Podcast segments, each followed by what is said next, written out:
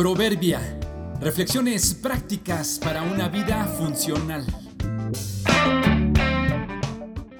Julio 7. Protocolos que salvan. Primera parte. Seguir reglas probadas es fastidioso pero benéfico. Un buen amigo nos platicó que por su trabajo estuvo involucrado en la investigación de un gran accidente.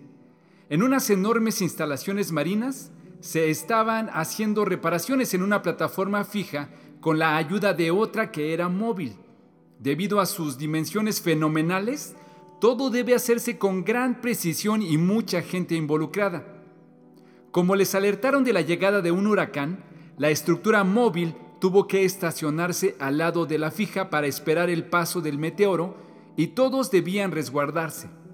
El encargado de la plataforma móvil hizo las maniobras necesarias deteniéndose cerca de la otra, pero la fuerza del huracán hizo que ésta se inclinara demasiado, afectando a la fija y destapando un pozo que inmediatamente comenzó a fugar hidrocarburo, por lo que todo el personal tuvo que abandonar ambas plataformas en las conocidas lanchas mandarinas por su color naranja.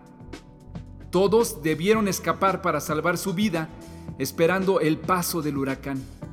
Algunos lo lograron luego de permanecer mucho tiempo atrapados en las mandarinas, aunque heridos y muy afectados, salvaron la vida.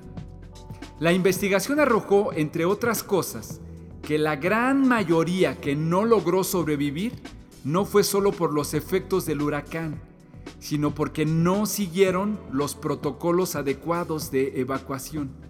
E incluso dentro de las mandarinas se soltaron el cinturón de seguridad. Qué importante es seguir protocolos y obedecer reglamentos, aunque siempre es molesto y tenemos pretextos para no hacerlo. ¿Qué tal anda tu sometimiento a las leyes y las autoridades? ¿Las consideras una protección o las sientes como una molestia? Sométase toda persona a las autoridades superiores porque no hay autoridad sino de parte de Dios y las que hay por Dios han sido establecidas. Romanos 13.1